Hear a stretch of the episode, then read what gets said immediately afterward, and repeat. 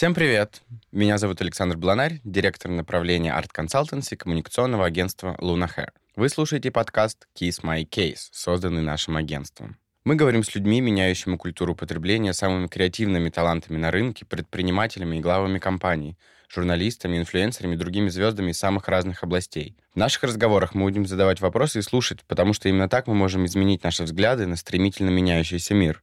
Обязательно подписывайтесь на наш подкаст, чтобы не пропустить новые выпуски, и не забудьте рассказать о нас вашим друзьям и коллегам. Сегодня у нас в гостях мультидисциплинарный художник и полденсер Митя Стаев. Митя, привет! Привет, Саша. Как ты? Как твои дела? На самом деле сейчас э, сижу, слушаю твой голос и слышу, как бьется мое сердце. Видимо, чашка кофе, которую я только что выпил, она немного откликается. Да, но кофе по утрам это полезно. Вот расскажи, что такое мультидисциплинарный художник? Я думаю, что это человек, который раскрывает свое я через творчество в различных медиа. Это может быть танец, это может быть музыка, это фотография, визуальное искусство в целом перформанс. А какие твои инструменты творчества и самовыражения? Так как я с детства танцую и исследую себя через танец, то, наверное, в первую очередь я танцовщик. Чуть дальше, отходя по линии жизни, меня сопутствует музыка. Она всегда со мной. Я последние несколько лет пробую писать музыку, и мне это нравится, делаю это очень точечно, но что-то проявляется. Далее мне стало интересно исследовать себя, мир через фотографию, через видео, через визуальное искусство. Ну и последнее, за что я очень сильно зацепился, и мне нравится в этом движении, я чувствую в нем очень много такого детского потенциала, не знаю.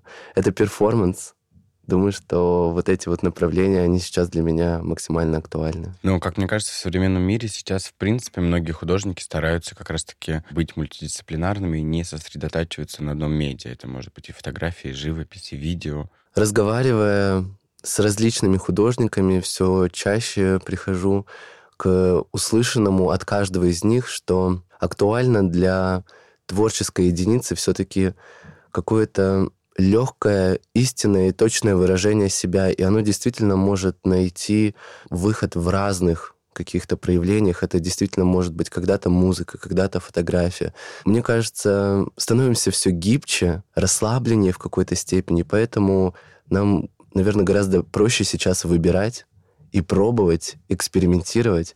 Вот поэтому, да, думаю, что есть такая тенденция. Ну, у тебя довольно необычный жизненный путь, потому что а, вообще началась, я так понимаю, твоя карьера такая глобальная с танцев на ТНТ, после чего ты переехал в Америку, и после чего ты как раз-таки ушел именно в искусство и в перформансы. Можешь немного рассказать, как ты вообще оказался на танцах на ТНТ, угу. и как потом твоя жизнь так перевернулась, что теперь мы обсуждаем твои перформансы? Я с детства занимался спортивно-бальными танцами, и в 18 лет я поступил в Российскую Академию культуры и искусств, обучался на балетмейстера, и в то же время танцуя у станка, у горизонтальной палки, я начал танцевать с вертикальной палкой, с пилоном. Как-то постепенно тело начало очень активно исследовать различные направления, потому что в то же время я танцевал и современный танец, и народный танец, и многие другие направления, которым обучался в Академии культуры. В пилоне я стал двукратным чемпионом России, постепенно начал синтезировать бальные танцы, аргентинское танго и пол-дэнс, создал такой какой-то новый виток вообще в танцевальном мире, направление танго с пилоном, и меня просто раскупили по всему миру с мастер-классами, и людям очень сильно, видимо, это отозвалось, откликнулось. Но в тот же момент появилась возможность пойти на телевизионный проект «Танцы на ТНТ», и я очень долго сомневался, стоит ли вообще, хочу я туда. Вот. Но как-то так случилось, что я попал. Наверное, именно там начался путь вообще знакомства с перформансом. Один из наставников, Мигель, я думаю, что он вообще впервые меня познакомил с каким-то внутренним свободным танцем, которого я всегда так сильно боялся, потому что все, что было до этого, это было больше Дисциплина, похоже на спорт. Правила, да, да, да, абсолютно. Но здесь мне просто дали пространство, музыку, и возможность, возможность просто выражать. Было максимально сложно быть собой. Я думаю, что это как раз-таки и раскрыло весь вот этот внутренний потенциал, страх, напряжение, куда я пошел и иду каждый день, становлюсь легче, свободнее. Собственно, для меня, наверное, вот перформанс именно об этом, о исследовании. И после всего этого ты отправился в Америку, в Майами и Нью-Йорк, чтобы продолжать развивать свои перформативные практики, и в какой-то момент оказался в резиденции Роберта Уилсона. Да, я уехал в Америку после очень напряженного периода работы на Comedy Club Production, танцы на ТНТ, и полгода я в таком очень спокойном режиме работал в Майами. Позже, в 2018 году, я переехал в Нью-Йорк. Я помню, это февраль, это последний месяц подачи заявки в резиденцию Watermill-центра, и я вспоминаю слова своей подруги, что даже если ты сомневаешься, просто попробуй, просто попробуй подать заявку. Ты даже представить себе не можешь, что может случиться. И я попробовал, я собрал все свое CV, все работы на тот момент. У меня уже были работы как и музыкального композитора, режиссера, фотографа, перформера, танцовщика. И все это вот так вот собралось в один файл с скрещенными пальцами на руках. Я отправил заявку. Буквально через три месяца я иду по пешеходному переходу точнее, подземному переходу в Нью-Йорке рядом с публичной библиотекой мне приходит письмо о том, что меня взяли, и я падаю в колени и плачу от невероятного счастья. Это было очень-очень-очень значимо для меня, очень. А расскажи, почему ты очень хотел в резиденцию Роберта Уилсона, да? Что происходит в этом Уотермилл-центре? Роберт Уилсон — великий режиссер, э, практик. В Москве он ставил э, сказки Пушкина в Театре нации. Это, конечно, пользовалось невероятным успехом. Да, удивительно удивительно, что именно в тот момент, когда он ставил сказки Пушкина, я жил прямо напротив Театра нации.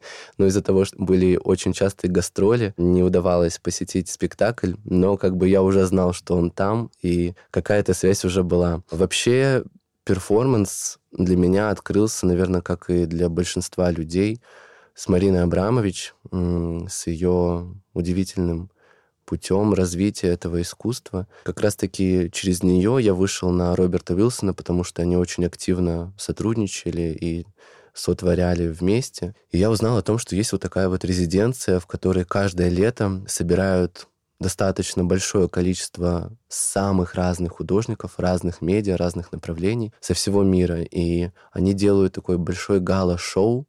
Это и перформанс, это и видеоинсталляции, скульптуры, фото. То есть это абсолютно такой различный медиа какой-то потенциал вообще всего этого проекта, и он поддерживает именно аукцион, который они делают раз в году, летом, продают современное искусство. Я знал, что там собираются такие люди, которые меня очень сильно вдохновляют. Это Роберт Уилсон, это Марина Абрамович, Тильда Свинтон, Джим Джармуш, Леди Гага. И я понимал, что это ну, настолько высокий уровень, что среди российских художников имена, которые числились в этой резиденции, такие как Надя Толоконникова, Андрей Бартенев, они для меня тоже очень много значили. Я понимал, что это очень храбрые люди, очень искренние, как, как мне кажется, с большой силой внутренней, большой верой, доверием. И мне казалось, что мне еще очень много нужно пройти, чтобы как-то причаститься к этой атмосфере, к этой энергии. Я рискнул, я попробовал, и получилось. Получилось. В 2018 году был как раз-таки 25-й юбилейный гала-аукцион, и я был в качестве перформера в резиденции, также писал музыку для продакшена. И ты, там все было посвящено времени, и ты делал Bomb, да? Или это было название всего целиком? Да, название полностью гала-шоу и акциона было Bomb. И очень долгая история вообще с тем, как мы готовили мой перформанс, потому что референс моего перформанса очень сильно понравился Бобу, Роберту Уилсону, и он хотел его поставить самым первым на вход. Я должен был висеть подвешенный на огромном а, оранжевом таком круглом парашюте военном. И мы неделю пробовали его как-то зафиксировать без эм, вот этих вот дующих машин, blowing machine. Без каких-либо каркасов. Мы пытались его покрыть эпоксидной смолой, и в итоге все это как-то не получалось, оставалось очень мало времени, и в итоге я делал коллаборацию с шотландской художницей Таси Томпсон, которая делала этот перформанс в этом же центре 20 лет назад. То есть это был такой делегированный перформанс, ретроспектива, в которой вот я впервые в жизни приобщился вообще вот к такому практическому подходу перформанса в целом. Это был первый перформанс. Это было Большая очень... ответственность. Да, абсолютно. Я очень много прочувствовал внутри и понял, что это настолько сейчас уместно для меня, это настолько сильно раскрывает мой внутренний потенциал. Я прям почувствовал, что это то, что то, что мне сейчас нужно. И там же твой перформанс как раз-таки смотрела Марина Абрамович. Да, Марина была одной из э, приглашенных гостей, да, она наблюдала. Несмотря на это, я вообще никого не видел в момент перформанса. На два часа я просто погрузился в какое-то абсолютно трансовое состояние и проснулся только в тот момент, когда уже завершился перформанс, и рядом с той площадкой, в которой проходил перформанс, это было на улице, в таком лесном пространстве, бармены высыпали огромную кучу льда, и я после перформанса был весь в порезах, потому что наше пространство было натянуто веревкой. Это такая грубая бечевка, с которой я как раз-таки контактировал телом, и все мое тело было красное, в каких-то прям кровавых порезах. И когда завершился перформанс, первое, что я увидел, это огромную кучу льда, и я лег, просто естественным образом лег в этот лед, открыл глаза и почувствовал, что Вау, это сейчас, это Вау. происходит сейчас. А скажи, перформансы, они в принципе да, рассчитаны на какой-то твои перформансы, на понятие границ тела, потому что я вспоминаю наш с тобой перформанс «Сияние» в Cube Moscow, где после скольки трех часов да, беспрерывного перформанса ты тоже оказался без сил, весь в грязи и в песке, и как бы тоже постепенно приходил в себя. Да, действительно, для меня на данный момент очень актуальна в целом терапия. Мне интересно, как за счет тела, за счет своего внимания я могу становиться свободнее, легче, целостнее, как я могу все больше и больше именно проживать жизнь в настоящем моменте.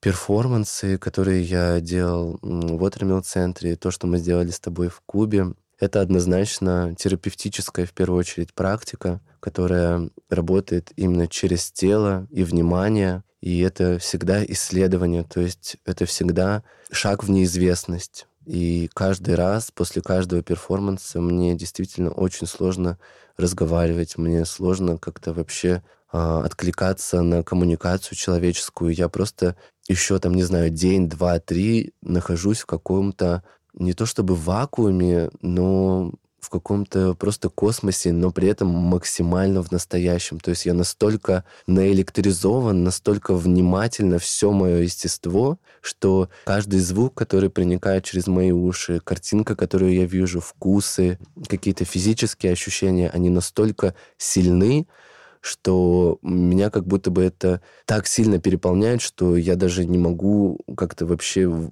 откликаться на просто там, не знаю, разговор, на мысли. То есть я настолько погружен в жизнь, и это вот каждый раз для меня как какое-то ощущение, не знаю, истины, что ли. А сколько ты потом приходишь в себя? По-разному, всегда по-разному. После перформанса в Watermill-центре я полтора дня вообще ни с кем не разговаривал. Я просто был в каком-то трансовом состоянии, наблюдал, как сильно болит мое тело. По всему телу были эти порезы от веревок. После перформанса в Куб Москву была чуть-чуть другая история.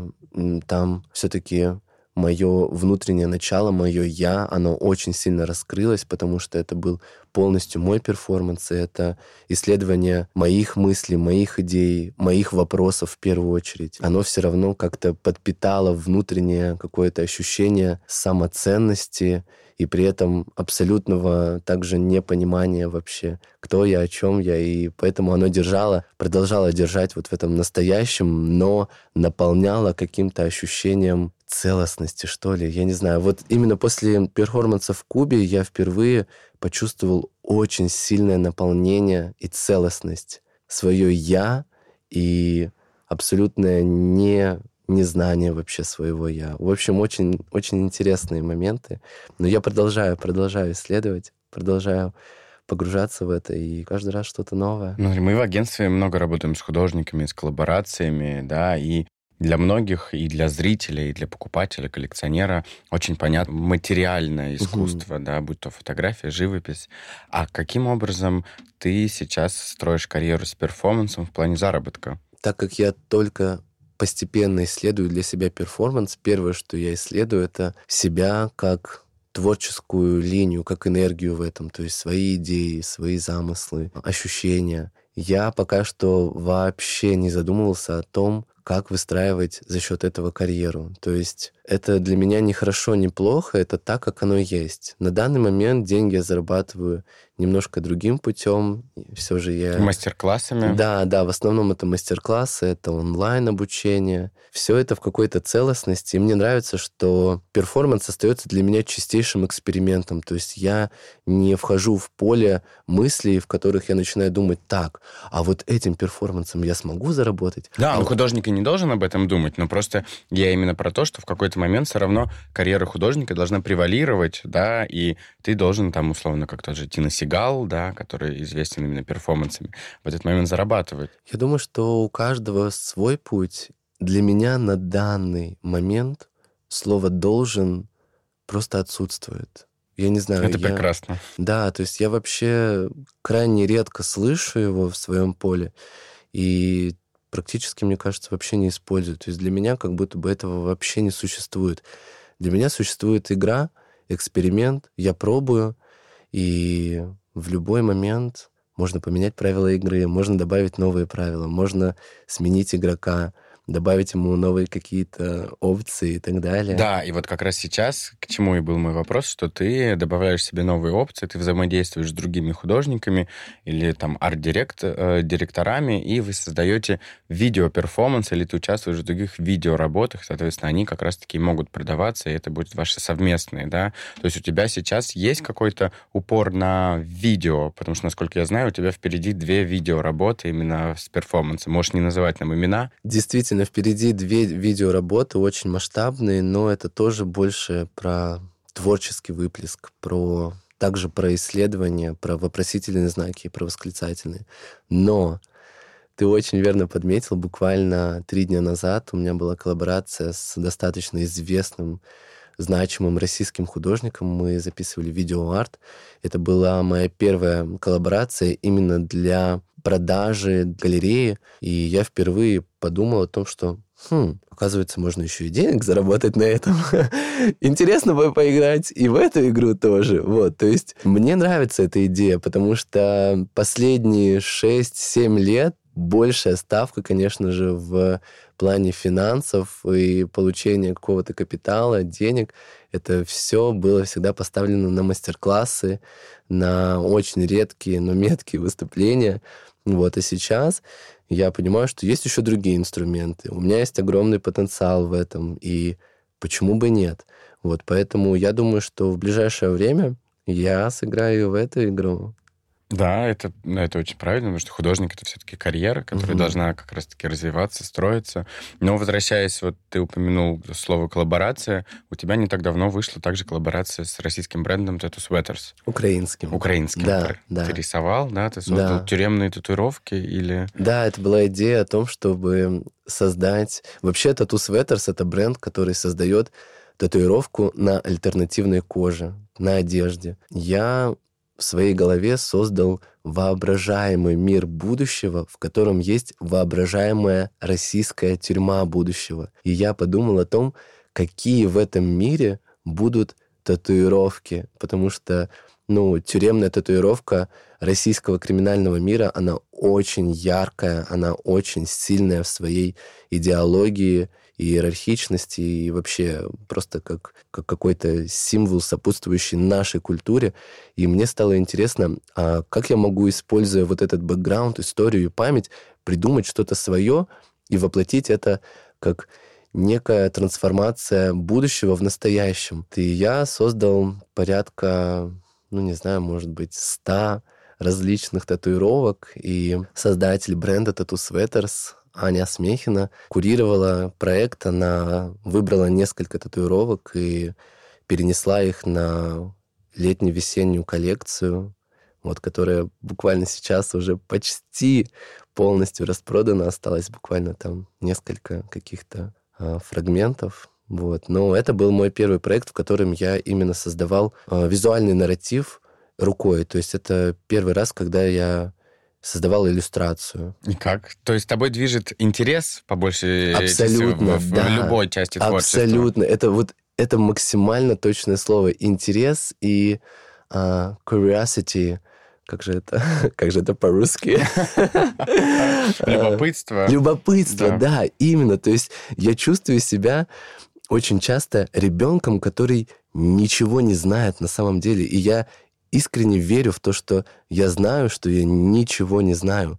И мне интересно просто творить, просто пробовать, просто открывать что-то свое, проявляться, просто проявляться. И вот меня тянет то в музыку, то в видео, то в визуальный нарратив, то вообще в поэзию. Я последние два года уже начал и стихи писать, и мне тоже это очень нравится. То есть я не вижу границ какого-то самовыражение. Для меня и приготовление завтрака — это тоже абсолютно искусство. То, как я иду, то, как я мыслю, то, как я вижу, то, на что я обращаю внимание.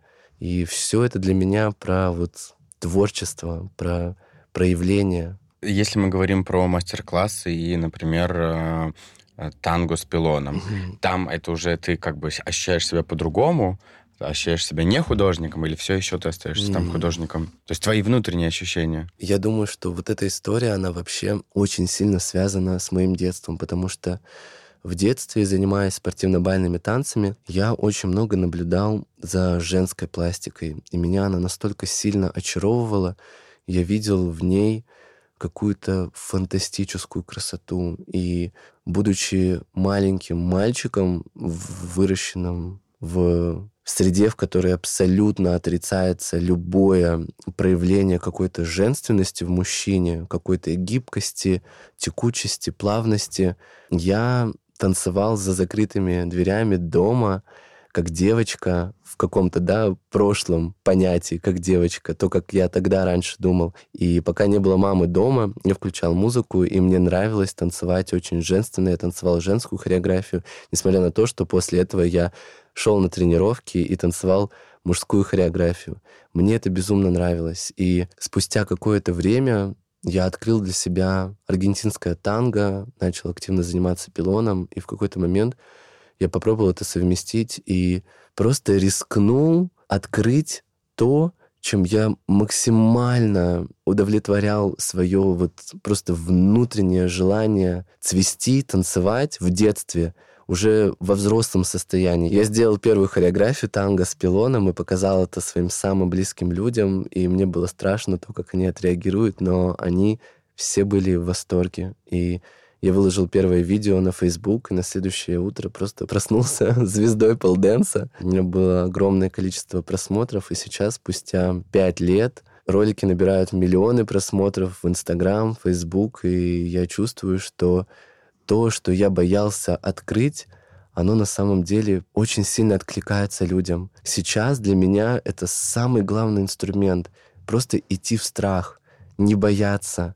Потому что там, где страшно, больше всего, там больше всего любви, там больше всего потенциала, там больше всего вот этого света, фонтана, который искрится из тебя без каких-либо почему, зачем и так далее. Оно просто есть. На танго с пилоном я вообще, я забываю обо всем, но при этом я настолько погружен в какую-то вот эту вот игру, в которую я играл с самого детства, и мне это просто нравится. Я просто кайфую, как бы это банально не звучало. Я растворяюсь, я кайфую там. Я а насколько думаю... это физически сложно? В принципе, полденс же это физически очень тяжелая работа, тяжелый труд. Вот, а танго с пилоном? Пилон действительно тяжелая вещь, если заниматься этой дисциплиной серьезно. И это то, что получается со временем, потому что со временем у тебя привыкает кожа к тому, чтобы цепляться, потому что это очень больно. Со временем у тебя хват становится крепче. все происходит постепенно. Но танго с пилоном для себя я пропагандирую как не просто инструмент, который позволит тебе дойти до какого-то своего вымышленного идеала, да, то есть ты вот видишь, как танцуют танцовщики, и тебе хочется также тянуть носок, раскрывать огромные минусовые шпагаты, взлетать в воздух и быть вот чем-то таким, что принесет тебе очень много внимания, соответственно, приятных ощущений. В первую очередь для меня это инструмент — за счет которого ты уже сейчас, в настоящем моменте, можешь получать приятные ощущения. То есть это просто то, в чем ты можешь раствориться и получить удовольствие от музыки, от своего собственного тела, от движения, от слияния музыки и движения, когда это входит в какой-то такой синтез, и ты чувствуешь какую-то синхронность, и поэтому я всегда открыт к своим мастер-классам для абсолютных новичков. Ко мне очень часто приходят люди, которые никогда не танцевали. Мало того, они вообще ни разу не держали в руках пилон, и им страшно. И они приходят... Ни разу нем не крутились? Да, да, они приходят, они пробуют, у них получается по-своему, что самое главное. Я за уникальность мы все разные, и сравнивать мою магию с его магией — это, как мне кажется, в корне неправильно. Каждый из нас — это волшебник, волшебник страны Оз, и каждый из нас — удивительный творец. И это так прекрасно ходить друг к другу в гости, смотреть и думать, вау, как ты тут наколдовал, я тоже так хочу, можно попробовать, кладу себе в корзину. И вот мы друг к другу вот так вот ходим, наслаждаемся, дарим друг другу что-то, вдохновение, новый опыт. И для меня, наверное, вот в этом как-то больше легкости, ощущения живости. Мне это, мне это ближе. Это прекрасно. Митя, спасибо за увлекательную беседу. У нас в гостях был мультидисциплинарный художник Митя Стаев. И на этом все. Это был подкаст Kiss My Case от коммуникационного агентства Luna Hair. Меня зовут Александр Бланарь. Подписывайтесь на нас и пишите в комментариях, о чем бы вы хотели услышать в следующих выпусках. Пока-пока.